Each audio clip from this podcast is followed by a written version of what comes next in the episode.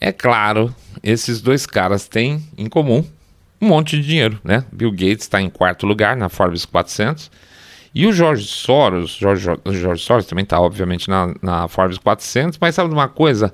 O Soros é podre de rico sim, mas talvez não seja tão podre quanto eu, pelo menos, não imaginava. Se ele fosse, por exemplo, brasileiro, ele, ele não seria o brasileiro mais rico, ele seria o quinto mais rico do Brasil, pela atual lista da, da Forbes 400. Mas é dinheiro suficiente, claro, para encher o saco no mundo todo. E, e, além de serem milionários, bilionários na verdade, o que, que esses caras têm mais em comum? Eles têm um gosto enorme pela mídia. Não mídia de ficar aparecendo na frente da câmera, todo, é, câmera o tempo todo, é, nem ser obrigatoriamente dono de grandes veículos de mídia, mas principalmente para influenciar a mídia com o dinheiro deles a favor dos projetos pessoais. E quando a gente fala de projetos pessoais do, do Bill Gates e do George Soros, a gente fica cismado, né? Então vamos falar um pouco sobre, sobre essa duplinha do barulho daqui a pouco, tá bom? Saindo da bolha. Menos notícia, mais informação para você. O que esses dois têm em comum?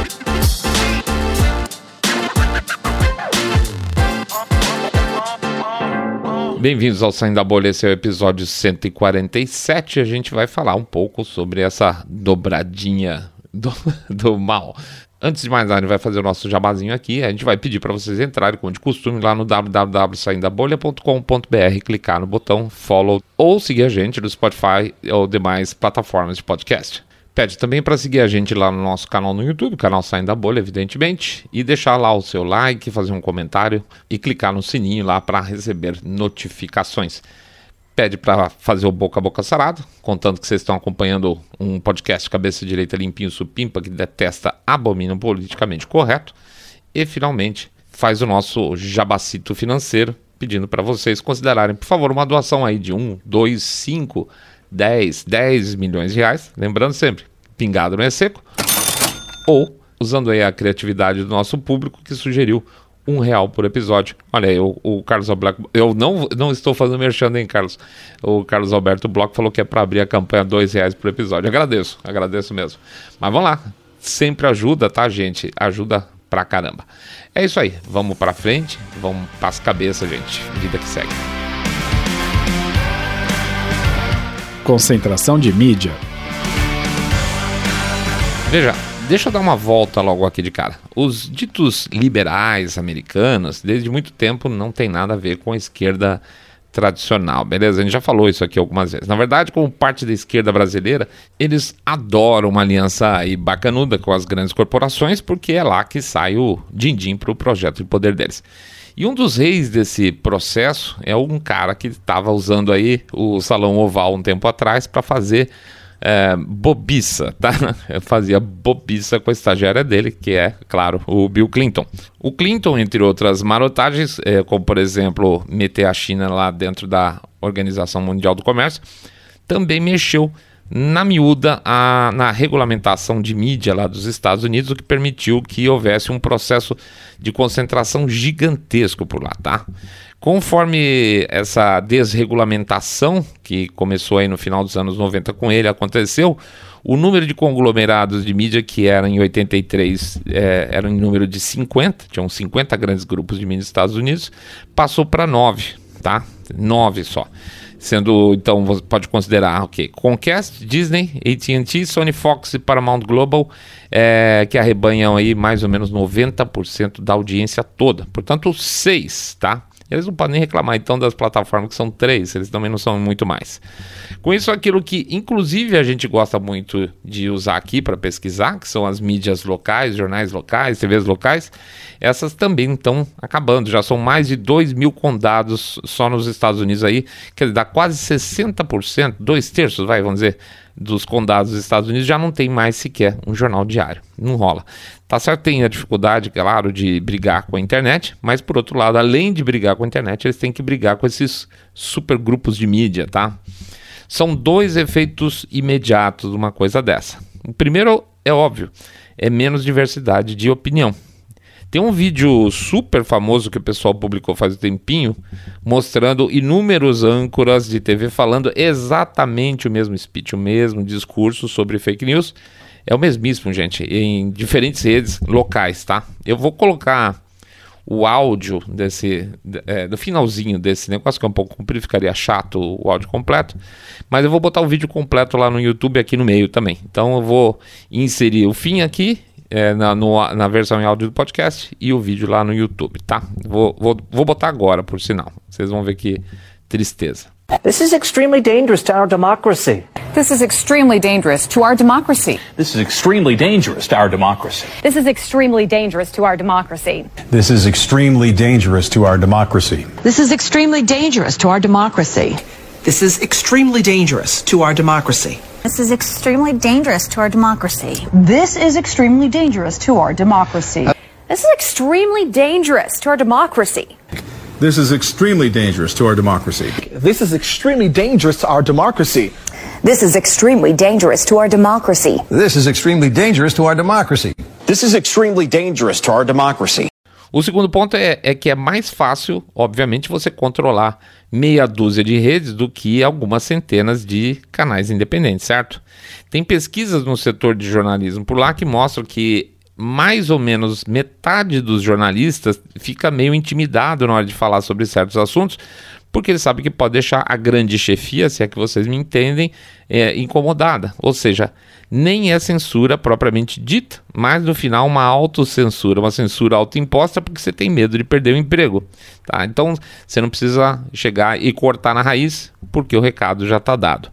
Mas o interessante disso é que, assim como você e a gente aqui, até a gente até pesquisar esse assunto também, os americanos também não têm a mais remota noção desse processo, inclusive como é que começou esse processo de consolidação de várias empresas desde o Bill Clinton, tá? A Pew Research, então, tem pesquisa de fato sobre isso, perguntou para os americanos e 73% nem tinha a mais remota ideia disso. É muita gente. Então significa que hoje, terminando esse parágrafo aqui, vocês estão mais informados que 73% dos americanos. Mais um ponto interessante. Como houve uma grande concentração não só nos grupos de mídia, mas também na economia em geral, não é incomum, por exemplo, o sujeito tá no board, vamos dizer, da CBS, da, ou da CNN, e também está no board do Walmart tá? Então pergunta se, vamos dizer que se ele está no board do CBS, da CBS do Walmart, se vai sair alguma coisa muito ruim sobre o Walmart da CBS. Muito mais complicado, né? Tem um peso aí.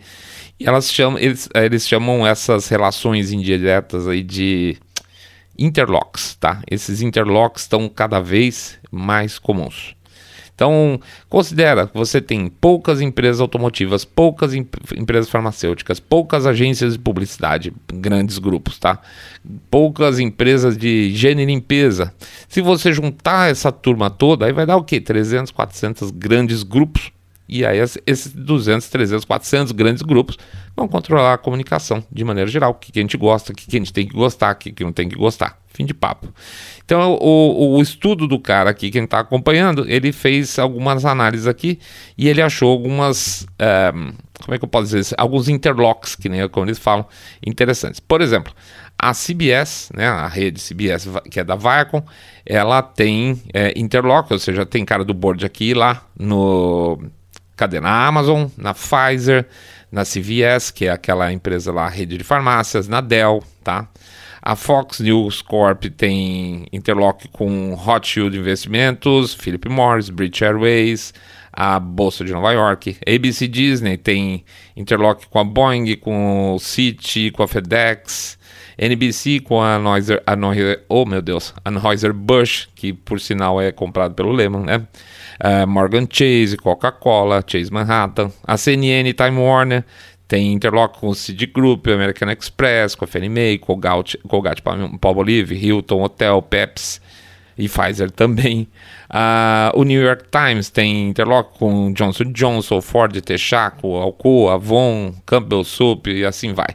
Então em 2012, quer dizer, já estão falando de 10 anos atrás, é, uma organização dessa, uma ONG dessa, ficou quebrando a cabeça e achou Então, há 10 anos atrás, mais de 200 situações desse tipo. Então, imagina como é que está hoje.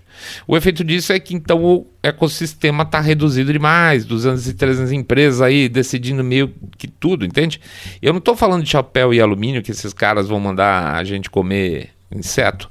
Mas a questão é o seguinte: se você pegar dessas 200 e 300 empresas aí, 50 tiverem um board woke, já era, entendeu? E que mais que complica? Complica que, como a gente falou, se tiver gente com bastante grana, fica mais fácil jogar o jogo. Quer ver? Jorge Soros. Imagina o seguinte: o Saindo da Bolha tem que todo programa fazer o famoso anúncio lá, né? Pingado não é seco, ajuda nós aí, pessoal, aquela coisa toda. Aí a gente pega a colaboração de vocês, paga uns papagaios, e o dólar subiu, o dólar caiu, tem muita coisa em dólar, e vai tocando nossa vida, tá? Estamos aqui sexta-noite, por exemplo, publicando, editando e se virando, porque a estrutura que é, é o que a gente tem. Agora imagina um Jorge Soros da vida vem aí e fala: Olha, eu vou te dar 500 pau, 500 mil, para vocês pegarem mudando aí o rumo da, do seu discurso, deixar o discurso um pouco confuso, atrapalhar a cabeça do seu pessoal, puxando um pouco mais para lado de cá. Então vocês fazem assim, vocês pegam 300 pau para vocês e 200 vocês gastam em publicidade e equipamento. Caraca, gente, 300 pau é dinheiro, é muito pingado, não é seco, né? Então, de repente ele, o Jorge Soros sai da nossa pauta, depois a gente para de falar mal de vacina e de lockdown, depois a gente começa a falar que o Trump é maluco, que tinha que ter feito sei lá, tinha tido, ter empichado mesmo lá para trás. E a gente começa a ser um podcast, se diz assim, super sem viés, né? Ainda mais com 200 pau extra para ganhar em publicidade, os caras iam achar um investimento muito bom, né? Ainda mais que 500 mil reais é 100k lá para o sujeito, é dinheiro de pinga. Então imagina se a gente conseguisse, mais ainda, a gente conseguisse começar a vender a narrativa que os caras queriam. É ótimo, tem alguns milhares de pessoas que estão é, sendo é, manobradas a partir de um investimento para eles de 100 mil dólares em, em, publicidade, entendeu? Não precisa gastar um bilhão em uma coisa. O canal é gastar centenas, às vezes dezenas de milhares de dólares só com pau de coisa, com um monte de coisa diferente. Ainda mais que tá fácil controlar a mídia e você consegue botar seus filhotes na mídia. Então, sei lá, ah, daqui a pouco estaria o, o seu saindo da bolha aparecendo no, na Globo News falando sobre política internacional, porque vale a pena, porque ele vai falar aquilo que o cara quer, entendeu? Vamos dar um exemplo, alguns exemplos aqui, quer ver? Por exemplo, vamos lá, investimentos do tio Soros. É, tem um grupo chamado IFEX, que recebeu um milhão de dólares para apoiar jornalismo independente, um programa de apoio ao jornalismo independente. Tem um consórcio internacional de jornalistas investigativos, 500 mil dólares. Comitê de Proteção de Jornalistas, 500 mil dólares. É, é Support International Media Support, 570 mil dólares. Tem um tal de Darage Media, 395 mil dólares. Instituto de Mídia do Caribe, 350 mil dólares. Zabarona Mídia, sei lá que é isso, 350 mil dólares. Group Nine Media, olha que interessante. Group Nine Media é dono do Dedodô, sabe aquele dos, dos cachorrinhos, dos bichinhos? Então, 350 mil dólares do tio Soros lá no meio. E aí você vai, não para. China Digital Times, 300 mil dólares, tá? E aí você passa até por coisa aqui no Brasil, uma tal de ponte jornalismo, 214 mil dólares. Vai, vai, vai, vai, assim, é, é uma lista gigante. Eu não vou. Tem na, no Quênia, é, Arábia Saudita, tem no Nepal, tem. Onde você puder imaginar, tem dinheiro. West África, tem onde vocês puderem imaginar, para o cara fazer o barulho de acordo com o interesse dele. Tem empresa fazer meme, o cara paga. Tem uma passagem, então, em uma matéria que fala de doações dos do Soros para a NPR, tá? A empresa lá de mídia estatal americana. E o mal-estar causado, porque afinal de contas, por um lado é uma doação para um projeto, mas por outro ninguém é idiota, todo mundo sabe que é do George Soros, o que, que significa. Então vou pegar um trecho bem rapidinho aqui da matéria da jornalista Rebecca Strong, tá? Aspas aqui. Depois que a NPR recebeu uma doação de 1,8 bilhões de dólares da Open Society Foundation do Soros em 2010, a jornalista Alicia Alicia Shepard relatou desconforto generalizado com a organização aceitando esses fundos de uma fonte controversa. Ela escreveu que, embora o dinheiro seja para um propósito digno, para ajudar a lançar uma, um projeto multimídia chamado Impacto no Governo, muitos jornalistas e leitores sentiram que uma linha foi cruzada. Um funcionário da NPR disse que ficou chocado quando recebeu um e-mail anunciando o projeto Impacto do Governo, mencionando apenas como doador a Open Society Foundations e não o, o Jorge Soros especificamente, que na visão desse funcionário é como se a empresa não achasse importante ou estivesse tentando esconder o nome dele, colocando o nome da empresa na frente. E ele diz, ela diz o seguinte: Eu tenho problemas com isso precisamente porque ele é tão de esquerda. E se ele tivesse outro, do outro lado, eu também teria problemas com isso. Disse o, um. Ah, perdão, foi um antigo produtor da NPR para essa jornalista Alicia Shepard. Aí ele continua: Não tenho problemas com as pessoas que apoiam causas específicas, mas eu tenho problema quando o partidarismo óbvio se espalha em seu apoio a essas causas. Pois é, isso aí mesmo. A NPR recebeu e você sabe que a partir daí as coisas mudam, né? As coisas mudam com relação aos doadores. E é claro que vão mudar para melhor, né? Por isso que no dia a dia falar de Soros soa mais como teoria conspiratória do que qualquer coisa. Porque tudo que você fala e que não tem eco na imprensa soa a teoria conspiratória. Pô, senão algum jornal teria falado alguma coisa. É sempre assim, não é isso? Pois é. Mas por que, que a imprensa não fala? Bom, tá claro porque a imprensa não fala agora. Bill Gates. Bom, agora que já está claro como funciona o processo de concentração e como é fácil você começar a influenciar veículos, jornalistas, influenciadores, etc., agora você entende porque o criador de um sistema operacional, né? É isso. Pode ser tratado como uma sumidade no ramo das vacinas e etc. E pesquisadores, ao mesmo tempo, são escanteados pela imprensa? Pois é isso aí. A Fundação Bill e Melinda Gates também adora projetos de jornalistas, impressionante. Mas além disso, eles também financiam projetos das próprias redes, tá? Dos patrões, não só dos empregados. Apesar de não ser uma enorme surpresa, né? Quem foi atrás dessa informação foi uma pesquisadora é, da área de política e relações internacionais e, e, e é interessante porque ela estranhou o seguinte: por que que o Bill Gates sempre aparece bem? Será que ele nunca fez nada errado e nunca deu nada errado do que ele fez? Porque seria normal, né? Ele pode até não ter feito nada errado, mas algum projeto ter dado errado na vida dele, projeto de, sei lá, projeto X do Bill Gates é, fez água, não deu para, não foi para frente. Não tem, tá? Nunca teve e ela achou estranho isso aí. Aí então o que, que ela fez? Entrou em cena um jornalista investigativo chamado Tim Schwab e foi atrás das fundações, perdão, das doações da fundação para as entidades de mídia. E a coisa era interessante. E de novo, eu vou citar só alguns casos de recipientes da Fundação Bill e Melinda Gates, tá? Primeiro, eu cito o seguinte: são os próprios veículos, tá? Tem doação da fundação para os próprios veículos. Cito NBC, BBC, CNN, ProPublica, o The Atlantic, USA Today, The Guardian, PBS, Vox, a Rádio Pública de Nova York, Financial Times, o Texas Tribune, que é um super esquerdo, Seattle Times, que é mais esquerda ainda. Todos esses jornais, TVs, etc., receberam doações de um cara. Não é nem publicidade, é doação, tá? Fora isso, aí ele foi fuçando lá, achou organizações também, tá? Organizações que recebem direito, é, dinheiro da fundação. Por exemplo, Centro de Reportagem Investigativa, o Bureau de Jornalismo Investigativo, o Pulitzer Center for Crisis Reporting, Centro Internacional para Jornalistas, Instituto Pointer é, de Estudo de Mídia, Fundação Internacional de Mídia Feminina, toda essa porcariada toda. E aí ele falou: puxa vida, os caras, ele dá dinheiro para as instituições jornalistas, para as empresas de jornalismo. Será que para as escolas de jornalismo também? Opa, também. John Hopkins University, Seattle University, Teachers College da Colômbia, é, Universidade da Califórnia Berkeley, Universidade de Tsinghua na China, tem tudo, tá? Tem uma lista legal.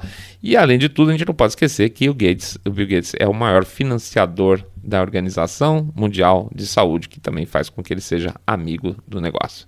Inclusive, na hora que eu estava lendo aqui, achei um, uma entidade aqui no Brasil que tem escritório aqui perto do nosso. Pois bem, então considerando que toda essa turma recebe doação dele, quem é que vai falar mal dele, né?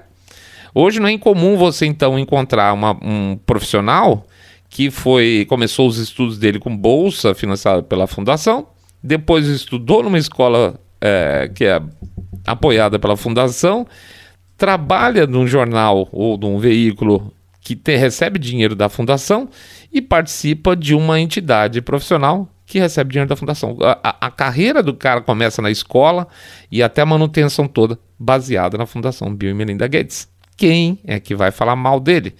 Isso é o que foi possível achar pelo cara, tá? Pelo tal do. Esqueci o nome dele. Oh, meu Deus, é Schwab. É, porque assim, essas são doações filantrópicas, tá? Tem que ser registrada, mas não é o caso sempre. Tem outros tipos de doação nos Estados Unidos que não obrigatoriamente você, dependendo da, da entidade, você não precisa é, abrir quem é que manda o dinheiro para você. Então o buraco certamente é muito maior. Por exemplo, a mesma NPR, lá que a gente acabou de falar que recebeu um milhão, acho que 700 milhões e 800 do George Soros, também já recebeu desde 2000 17 milhões de dólares do Bill Gates. O, é isso aí, o Schwab, né? Foi atrás das agências. Olha isso também, agências de checagem, a PolitiFact e a agência de checagem do USA Today, que também recebe dinheiro do Bill Gates. Então, na folha dele, achou dentro dessas agências de feca... fecagem, agências de checagem, dizendo que o Bill Gates não era uma, uma situação que eles falavam que era falso, porque o Gates não podia lucrar financeiramente com a pandemia e que a fundação não inclui no investimento em empresas que estão desenvolvendo vacinas da Covid-19. Mas para você dar uma olhada lá no, no, próprio portfólio da Gates Foundation, você vai encontrar investimentos na, dele na Pfizer e na, numa tal de CureVac. Então a situação ficou tão complicada e tão por trás dos panos que a essa altura tem muito jornalista que não sabe mais nem quando ele está falando fazer alguma coisa que seja conflito de interesse, entendeu? Porque é tanta grana distribuída que é melhor não arriscar. Então, meus caros colegas, nem vou ser óbvio aqui para dizer que não dá para confiar na imprensa pelos motivos que normalmente a gente já fala aqui, mas que além de tudo, pelas razões que a gente repassou hoje aqui, também pelo grau de influência e pela narrativa aí de simplicidade de se construir uma rede de relacionamentos é, tão poderosa, você pode, é, de repente, deixar um cara como ele olhar para a câmera todo sarcástico e falar que vocês não viram nada ainda, como é que vai ser a próxima pandemia, e não ser questionado pela imprensa.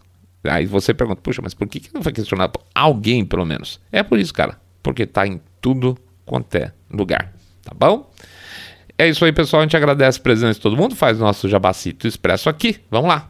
Pede para passar no nosso site www.saindabolha.com.br, clicar no botão Follow this podcast ou seguir a gente no Spotify, Podcast Addict, Google Podcast, Apple Podcast. Pede também para seguir lá no YouTube, canal Saindo da Bolha. Dá um cliquezinho lá no like, faz um comentário e deixa também o, o e clica também, por favor, lá no sininho para receber notificações. Pede para fazer o share desse episódio nas redes sociais, porque obviamente está sendo bloqueado por aí afora. Pede também para fazer o boca a boca sarado. Contando para seus amigos que vocês estão acompanhando o podcast Cabeça Direita Limpinho Supimpa, que detesta, abomina o politicamente correto e a influência da mídia de certas pessoas. E finalmente faz o nosso jabacito financeiro também, pedindo com muito carinho Pra, já que a gente não tem um, um Jorge Soros da vida nenhum Bill Gates, que vocês façam uma doação aí pra gente de um, dois, cinco, dez, dez milhões de reais, porque pingado não é seco. Né? A gente tem que contar com o pingado não é seco, né? não tem, tem jeito. E também contando com a criatividade de vocês aí estão fazendo doação de um real por episódio. A gente agradece demais porque ajuda pra caramba. Fim de semana chegando, entra um monte de conteúdo aí, começa a entrar agora os nossos videozinhos, depois mais o podcast de domingo, tá bom? Vamos lá, vamos pra frente, descansem aí. Fiquem todos muito, muito mais super, super bem. Saindo da bolha.